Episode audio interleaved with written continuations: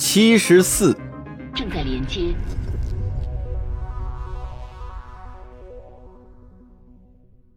多美星域，夺沃星座，艾玛星系，艾玛首星，皇室专属集团学院。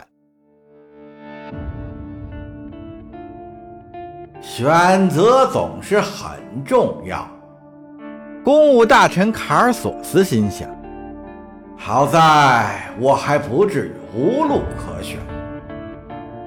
他现在穿的不再是圣袍，而是领主的装束。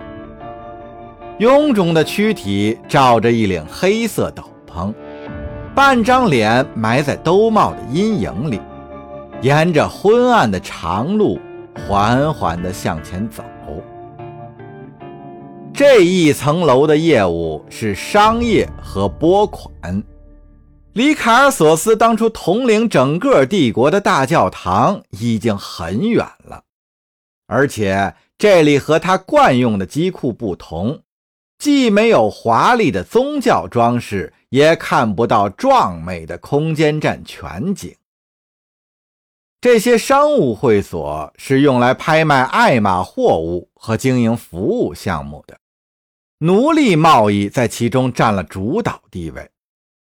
商人们像对待牲口一样，对这些打了药的样品讨价还价。不管买回去是去做什么，都要对他们的体能和智力仔细的考量一番。商店里陈列着一罐罐威托科和各种各样控制奴隶的用品，诸如坚韧项圈、电击手铐、Z 型棍、劳工植入体。重建条件反射软件，凡是能用来禁锢人的玩意儿，在这里应有尽有。米马塔尔奴隶茫然地簇拥在奴隶主身后，在柜台之间游走，供那些排着长队、来自全国各地的买主过眼。卡尔索斯十分完美地融入这个爱玛社会阶层。除了身材格格不入以外，他比周围所有人都高得多。尽管植入体承担了大部分体重，绷着他的身体一直在作响，他在人群当中还是很不显眼。周围的人都装有各式各样的控制增效体，相比之下，他反而显得没有那么另类，或者说没有那么有自虐倾向。其实，卡尔索斯跟流氓、恶棍和人渣混在一起，更有一种如鱼得水的感觉，比管理那些圣骑士和牧师要舒服的多了。因为他知道，这才是人的本来面目。不过，迄今为止，他也从集权统治的伪善当中捞到了不少的好处。耳边都是关于萨拉姆回归的闲言碎语，但听口气并不怎么热情。这里的几十个商人并不是很虔诚，而萨拉姆则是以宗教狂热著称的，而且上台后可能会着手改革，取消公务大臣颁布的一些受人欢迎的政策。卡尔索斯已经多次听人提到自己的名字。大部分都是夸赞的，其余则是抨击他离谱的体重，还有言辞激烈的布道。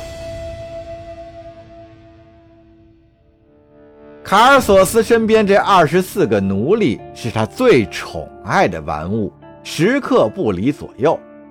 他朝快递柜台走去，那里有各种背景的飞行员，其中也不乏克隆体。小贩和供货商正在竞标货运订单，根据航线和货种商定费用。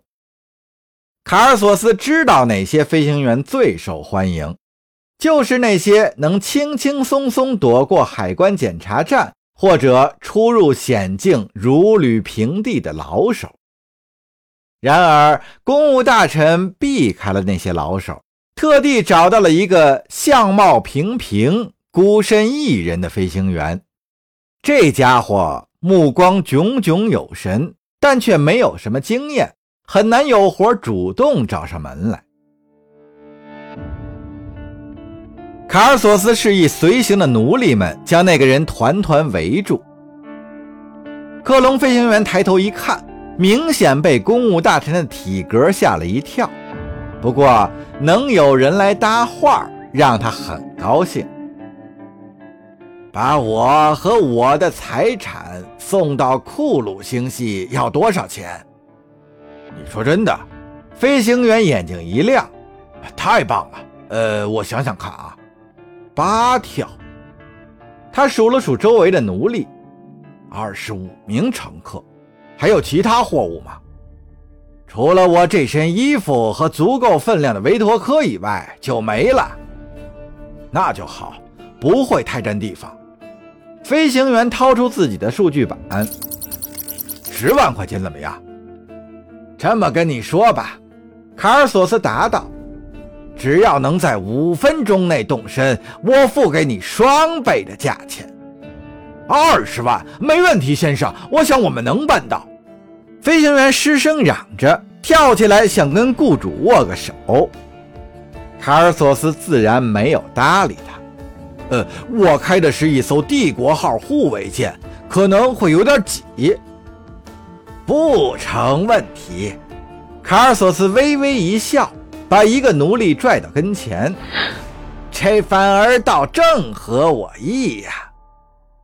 那行，飞行员喃喃道：“船停在一层楼的二十九杠伽马泊位，名字叫做‘光荣传说号’。”很好，卡尔索斯说：“咱们这就出发吧。”趁着飞行员匆匆忙忙跑去开太空舱的当口。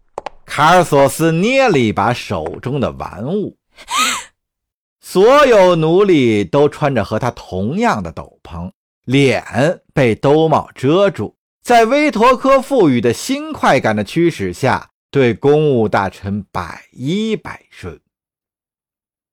不过话说回来，卡尔索斯的新宠并不是米马塔尔。卡莫辛达被药力迷失了心智，对新主人唯命是从。接下来的几天、几个星期乃至更长的时间，卡尔索斯会一遍一遍地蹂躏他，直到没了兴致为止。至少现在，他会成为卡尔索斯逃离艾玛帝国的助力。当初呼风唤雨的公务大臣，已经沦为了亡命天涯的通缉犯。